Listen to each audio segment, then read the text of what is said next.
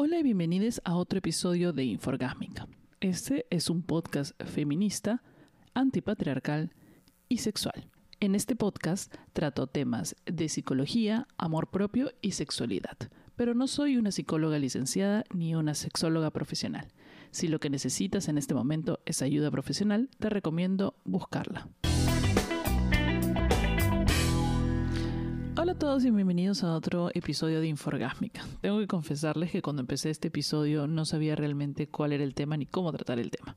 Espero que a lo largo de la conversación no me vaya ni por las ramas y que más o menos les dé un formato a todo el episodio de alguna manera. Al principio quería tratar este tema, este programa sobre mm, las rupturas amorosas o qué hacer cuando eh, te termina una relación, que es un proceso muy complicado, muy extenuante que demanda mucho emocionalmente y que a mí, por ejemplo, en lo personal me afecta mucho. Entonces todavía no sé si estoy preparada para hacer un programa completo o un programa de eso porque no me siento suficientemente saludable en ese sentido para hacerlo.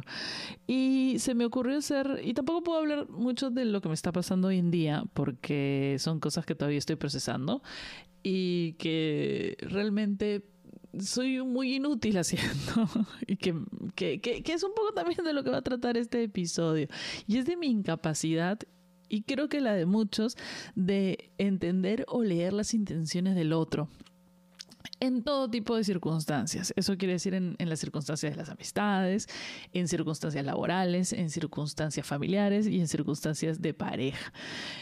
Más creo que nos afecta en el punto de las circunstancias de pareja, sobre todo si estás saliendo con alguien o si te gusta alguien o si tienes una relación complicadísima con alguien, ya sea tu amigo con beneficios o simplemente un amigo y no, no entiendes las señales que te manda el otro. Muchas veces durante mi vida, y yo en lo personal, al principio nunca me había dado cuenta que esto me pasaba. Ahora que soy mucho más consciente de mis emociones y de lo que me pasa y que creo que todo el mundo también es un poco más verbal acerca de lo que le pasa a las personas, de las comunicaciones, de lo que sentimos, me he dado cuenta que es, me es muy difícil a un nivel, em, a un nivel que me limita emocionalmente. O sea, no estamos hablando de que, ay, me complico y, no entiendo lo que le está pasando. No, a mí me genera... Eh, en complicaciones emocionales grandes, mi incapacidad para leer al otro en, el sentido de lo que en inglés se llama social cues o comportamientos sociales. Eh, eso tiene que ver mucho con, con nuestro aspecto eh, de neurodiverso, ¿no? Existe un espectro en las personas, en la neurodiversidad. La neurodiversidad es un espectro grande en el cual tienes neurodiversos y neurotípicos. La gente neurotípica es la gente que se adapta muy bien a las situaciones sociales, que lee muy bien o representa muy bien todas estas eh, cosas aprendidas, ¿no? Digamos, ah, ese está molesto, ese está feliz, esta situación significa algo, me tengo que comportar así dentro de esta situación y, es, y viven vidas simples, eh, gratificantes para ellos emocionalmente, sin ninguna complicaciones. Y luego empieza el espectro neurodiverso hasta que llegas al espectro autista, que ya es una tipología completamente diferente. Pero en el camino hacia esa tipología, muchas personas que son o muy creativas o muy sensibles o que tienen estas tipo de problemas eh, para relacionarse a nivel eh, sensorial, eh, sensibilidad de ruidos y que a veces no comprenden o este, entienden muchas de las situaciones sociales que les rodea y que nos es difícil o complicado entablar. Generalmente esas personas terminan siendo muy introvertidas, eh, problemas para, por ejemplo, este, encajar en grupos. imagínense, ya, esto es, eso es una simplificación terrible de la neurodiversidad o de cuando uno puede ser como que tiene problemas para encajar en ciertos sitios. O sea, tú conoces al clásico personaje de la oficina o las clásicas personas que son un montón, las tenemos en nuestra familia, que cuando hay la actividad grupal el, la actividad de la oficina, eh, la fiesta del fin de año, de la, son felices, les encanta la actividad grupal, les encanta el día de deporte de la oficina, cuando todos, y, aman y viven y son felices en esta integración social, son personas sociables. Ya, esos están más del, del espectro neurotípico. Y tenemos a nosotros, aquellas personas que en una oficina generalmente nunca participan de las, de las este, actividades, andan constantemente con ansiedad social porque no pueden encajar en estos... Es, muy incómodo, pero muy incómodo a niveles... Eh, que mm, en los cuales no pueden interactuar con la gente. No estoy diciendo, ay, me aburre, no, no, no. Realmente eh, hasta en un nivel físico empieza a ser incómodo, eh, empiezas a tener reacciones, eh, sudar, te baja la presión, te incomoda mucho estar en grupos muy grandes. Y, y, muchos más detalles que obviamente esto es demasiada, la explicación que estoy dando es una demasiada explicación simplística para lo que es la neurodiversidad, ¿no?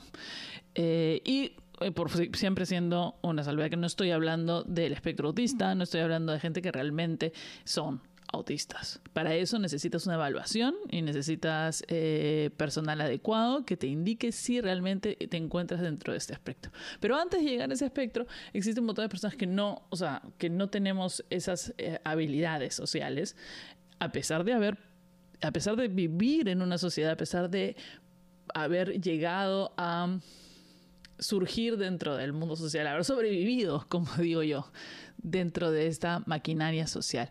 Y al principio cuando yo salía con personas en los cuando tenía 20 años, qué sé yo, eh, como digamos como no estaba buscando una vinculación emocional mayor, este tipo de cosas no me interesaban o no me importaban. O sea, no me importaba saber si el chico quería o no quería realmente estar conmigo.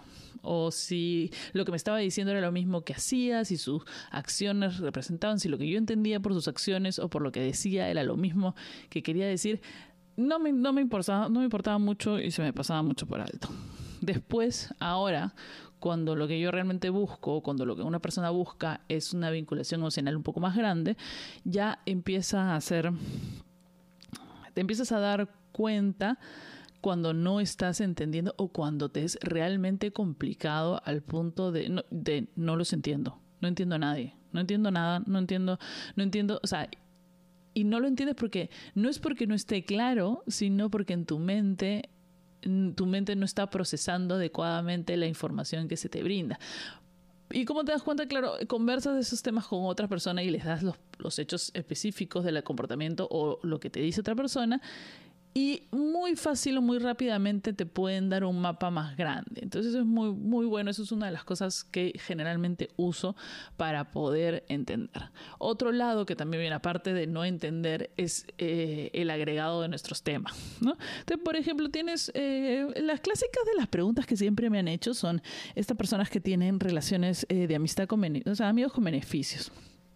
Que la amistad con beneficios siempre es un terreno cuando, cuando las dos personas no tienen los mismos objetivos dentro de esa relación, eh, se vuelve un camino muy turbio. Y también uno puede empezar con, un, con, con una idea, ¿no? Va a ser mi amigo con beneficios, pero emocionalmente tú no puedes estar preparado para lo que eventualmente sientas o te dejes sentir. Entonces tú puedes empezar una relación de amistad con beneficios y en el camino empieces a desarrollar sentimientos o emociones hacia esa persona que no están eh, que no encajan dentro de las reglas del juego y que tampoco son culpa de nadie y que luego vuelven la amistad con beneficios en una especie de terreno pantanoso del cual no puedes salir y que te genera muchos conflictos. Entonces viene el cómo leer las eh, todas estas indicativos que la otra persona te quiere hacer sentir en ese momento empiezas a hacerte ideas en la cabeza. ideas en la cabeza son tus formas de interpretar o nuestras formas de interpretar lo que la otra persona dice o no dice. Siempre nos han enseñado que hay que leer entre líneas. Yo pienso que lo más peligroso es tratar de leer entre líneas. ¿Por qué? Porque cuando leemos entre líneas, leemos lo que queremos leer o lo que no simplemente lo que queremos leer, sino lo que nuestro trasfondo emocional nos dice. Eh, por ejemplo, si eres una persona que siempre te han engañado, o si eres una persona que ha vivido en una familia con el papá engañaba a la mamá, o, viceversa, y, tratas de leer entre líneas esas líneas que has inventado, que no están en el discurso original, que estás tratando de leer en comportamientos o en, en lo que te escribe, vienen cargados de todo este trasfondo emocional. Entonces no son objetivos, son puramente subjetivos. Luego también existe la otra parte de lo que las personas nos, nos comunican literalmente con sus acciones y lo que uno lee. Por ejemplo, eh, un, caso, un caso que es un poco personal, quizás. Eh, yo hace un tiempo tenía una amistad con alguien y era claramente una amistad, no era absolutamente nada más, nunca había pasado nada, éramos simplemente amigos. Em, obviamente había una carga emocional de mi parte. Eh, porque idealizaba o tenía la idea de que algún día algún día podría ser algo más, porque esta persona me gustaba mucho. Y aparte le sumamos a comportamientos de amicales, no sé si a usted alguna vez les ha pasado, pero estos amigos que son como súper buena onda y aparte coquetean.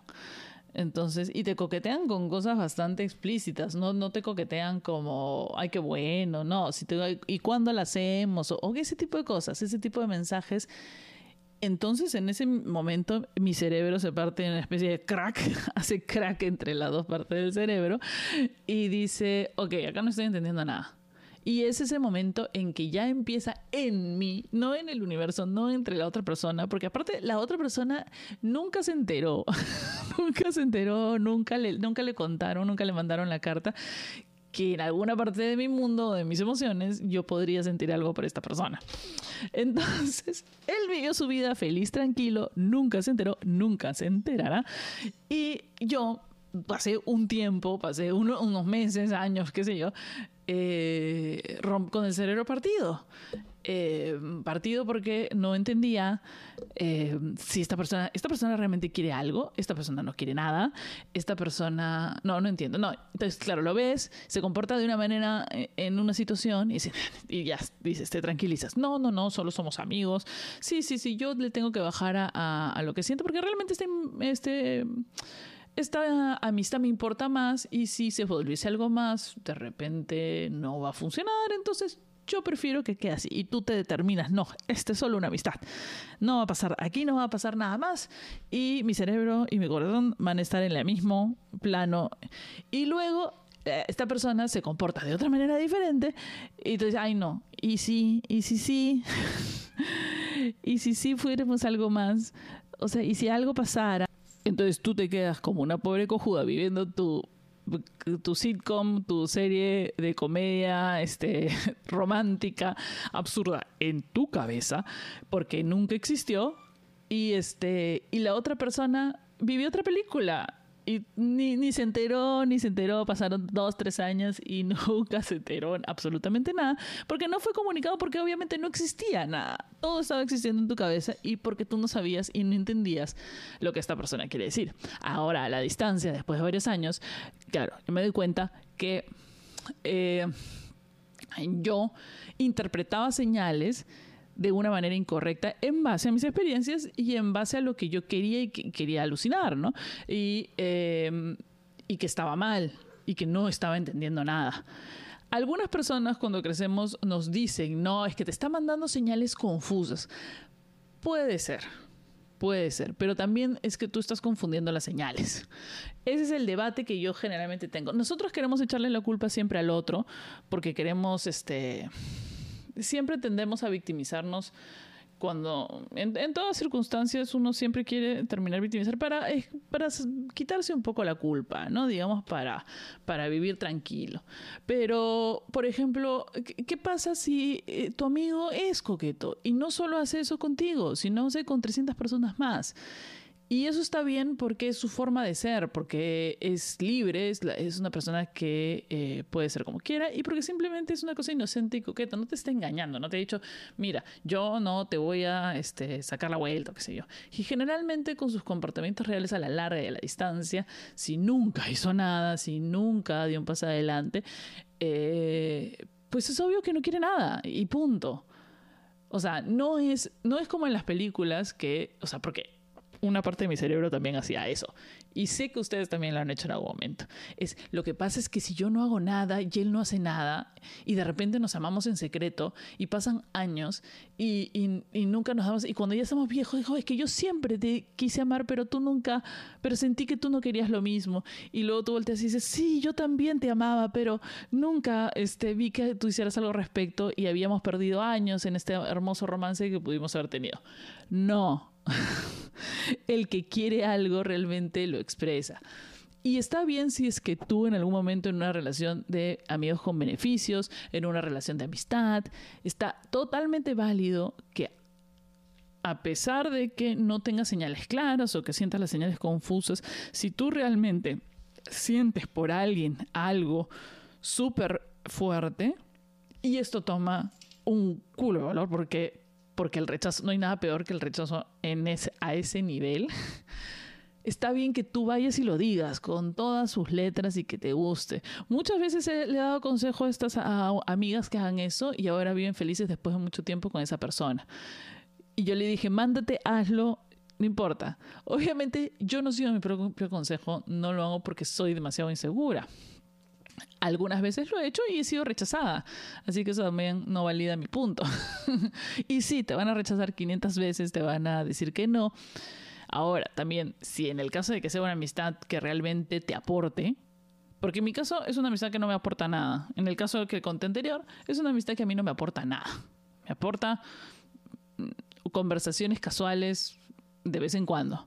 O sea, no es un amigo al que yo recurro cuando tengo problemas, no es un amigo que recurre a mí cuando tiene problemas, no es un amigo que comparte emociones conmigo, entonces, no era, perdón, un amigo que comparte emociones conmigo, entonces...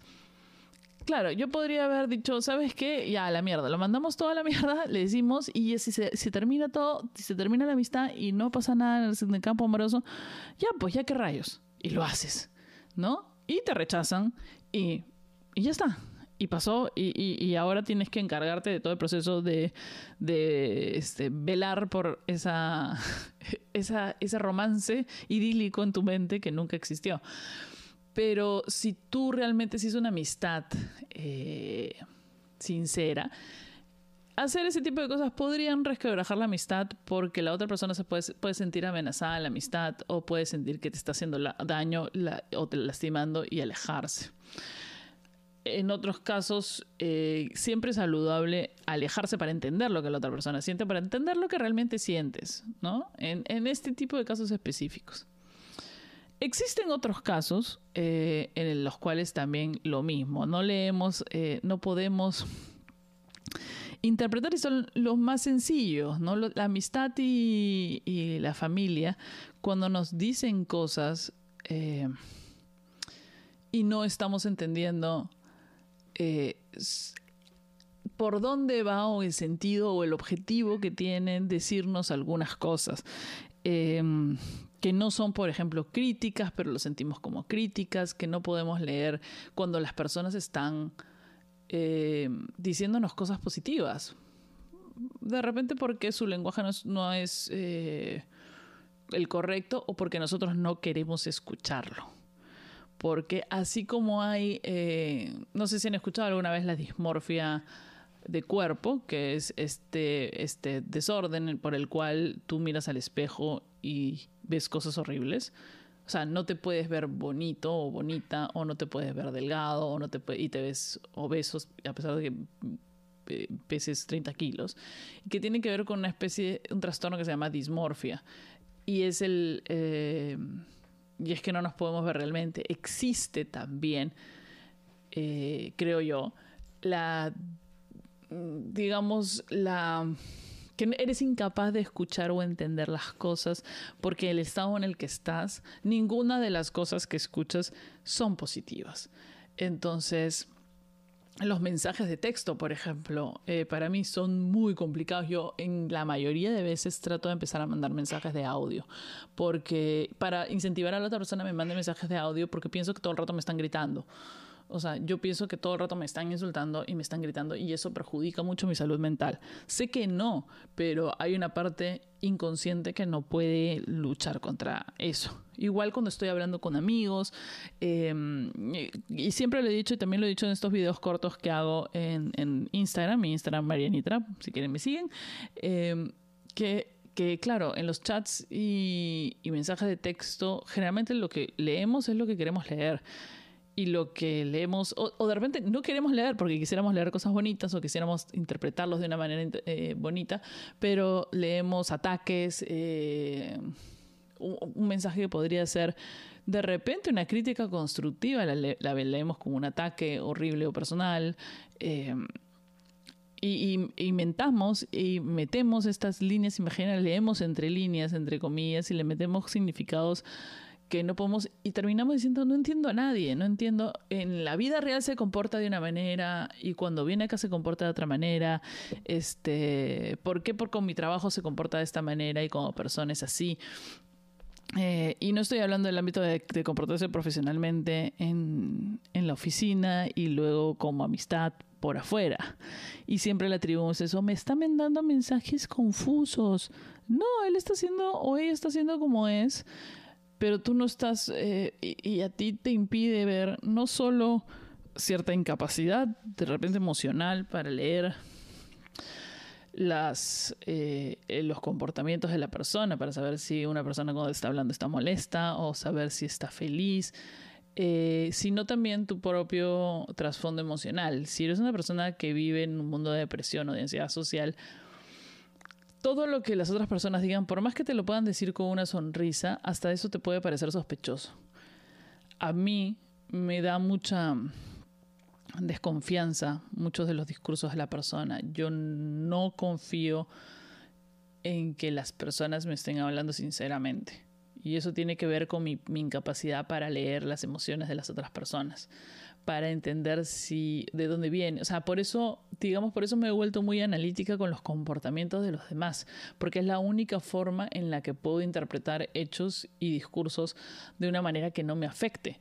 Porque si lo dejo así nomás, o sea, si no me preocupo, primero que le voy a atribuir 300 ideas locas que entran en mi cabeza. Y segundo, que yo me voy a drenar emocionalmente porque voy a estar viviendo un mundo construido en base a esta incapacidad, ¿no? De, entender a las personas. Y, realmente es algo que me ha estado afectando en los últimos meses bastante. A mí a nivel emocional, a mí a nivel de...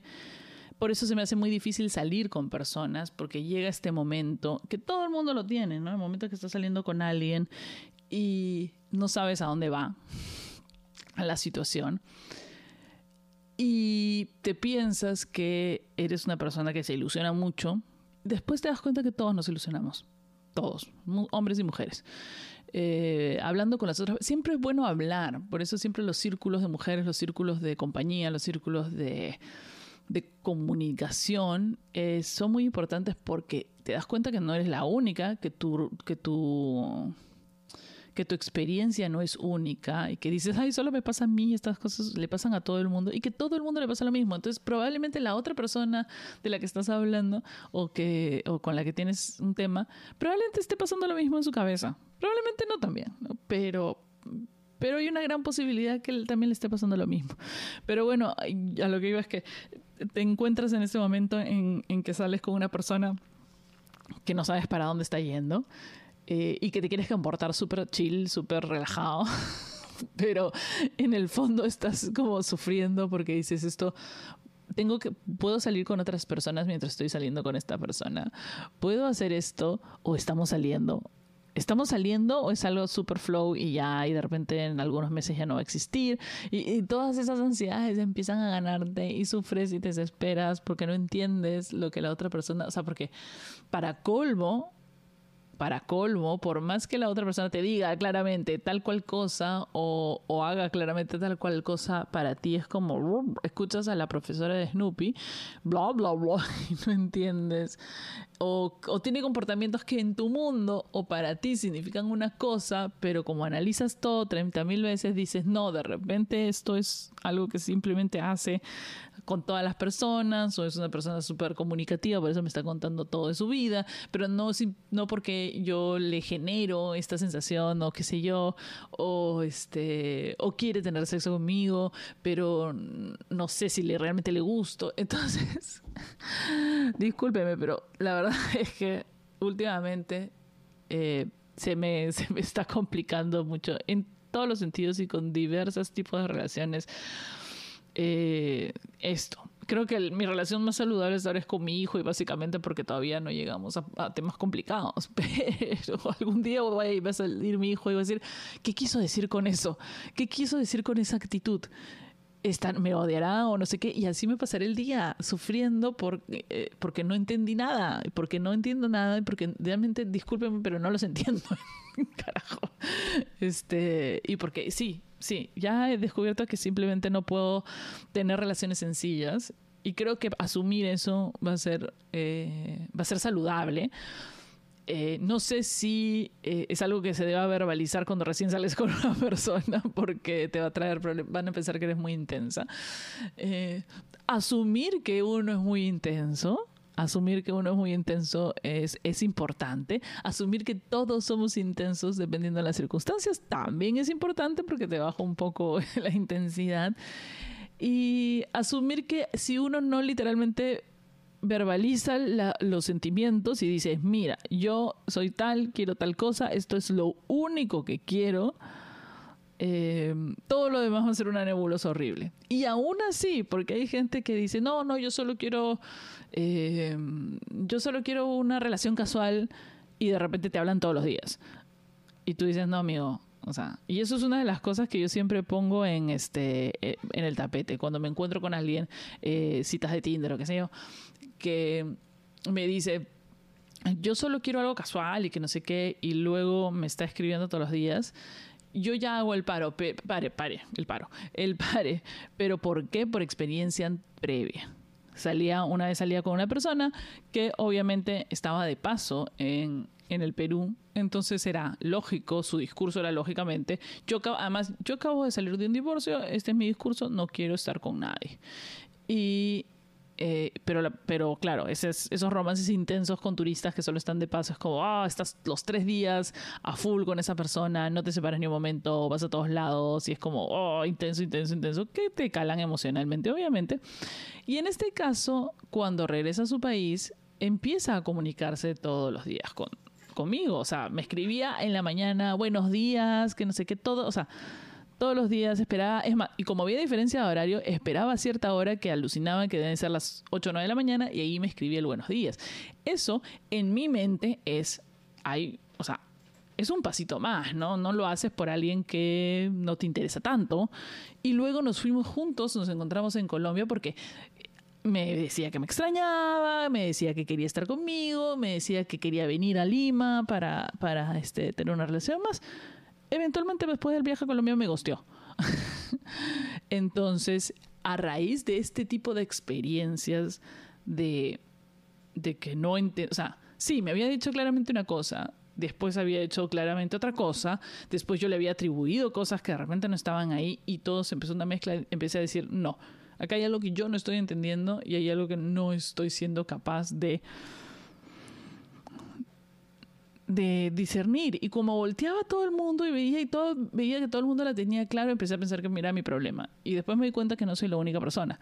Entonces, es una de las razones por la que estoy haciendo eso, porque sé que hay más personas como yo allá afuera que somos incapaces de comprender este tipo de cosas o que este tipo de cosas son no son ah bueno te dio señales confusas y ya está y bueno solo solo escucha lo que tú quieras o sea solo escucha la parte que te dice eh, no quiero nada eh, solo somos amigos etcétera etcétera porque así o sea un poquito más digamos la gente que es un poquito más fría en ese sentido pero hay gente como yo que no puede que no puede y que es, no, y que es, muy intensa y se hace ideas y, cosas así y tiene que controlarse. Y eso es un desgaste emocional en lo cual empiezas a tener aversión a salir con personas porque ya desde el primer día dices, uy, no, vamos a llegar a este momento en que no sé si estamos saliendo o no estamos saliendo y que me estreso y qué sé yo. Y, y, eventualmente, finalmente, para mí vino la pandemia y ya no tuve problemas. Y digamos que ese periodo hizo que este desgaste emocional que estoy ahora volviendo a sufrir eh, se, se detenga, ¿no? Así que otra pandemia, no, yo sé, yo no quiero otra pandemia, pero creo que tengo que este, hacer mi cuarentena de nuevo en ese sentido. Bueno, eh, ha sido un poco largo eh, y como siempre, siempre me voy por las ramas. Pero espero que les haya gustado este episodio.